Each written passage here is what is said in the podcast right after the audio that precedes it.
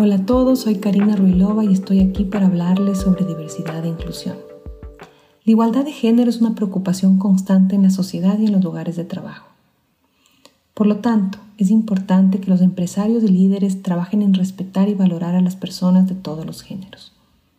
Es necesario que empiecen a identificar sus sesgos inconscientes para que puedan apoyar los esfuerzos en promover a las mujeres y no caigan en favorecer únicamente a los hombres. Si hay algo de lo que todos debemos estar conscientes es que para un cambio en la sociedad todos debemos participar. Por lo que los esfuerzos que se enfocan en la igualdad de género deben involucrar también a los hombres, para que ellos no se sientan menos valorados, excluidos o sientan que reciben menos atención. Hay que tener en cuenta también que es posible que algunos no estén de acuerdo con ser inclusivos y su resistencia ralentice el progreso hacia la inclusión.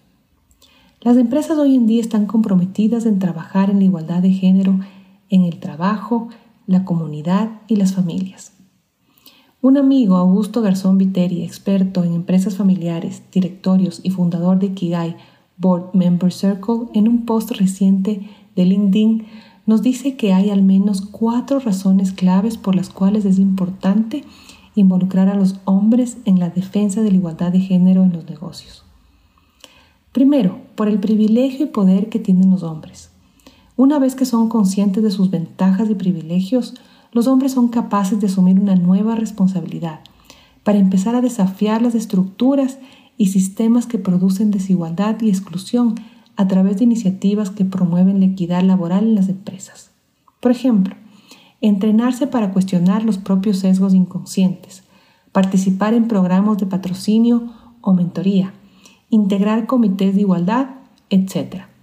Segundo, con los hombres como aliados de la igualdad, es posible prevenir los daños provocados por las culturas discriminatorias y el acoso sexual en el lugar de trabajo. Tercero, si los hombres son aliados de la igualdad, se puede acelerar el progreso. Por ejemplo, el reequilibrar el trabajo de los hombres y la vida en el hogar. Sería posible reajustar el tiempo que dedican las mujeres a las responsabilidades de cuidado, lo que contribuiría a su desarrollo laboral. Cuarta, convertir a los hombres en aliados de la igualdad supone movilizarlos para realizar cambios en sus propias vidas, en sus relaciones con otras personas y en sus roles de liderazgo.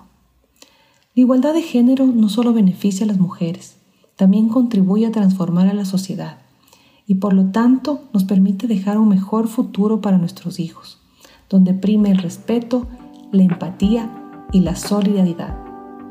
¿Qué piensan ustedes de estas razones para que los hombres sean parte de la igualdad de género en los negocios?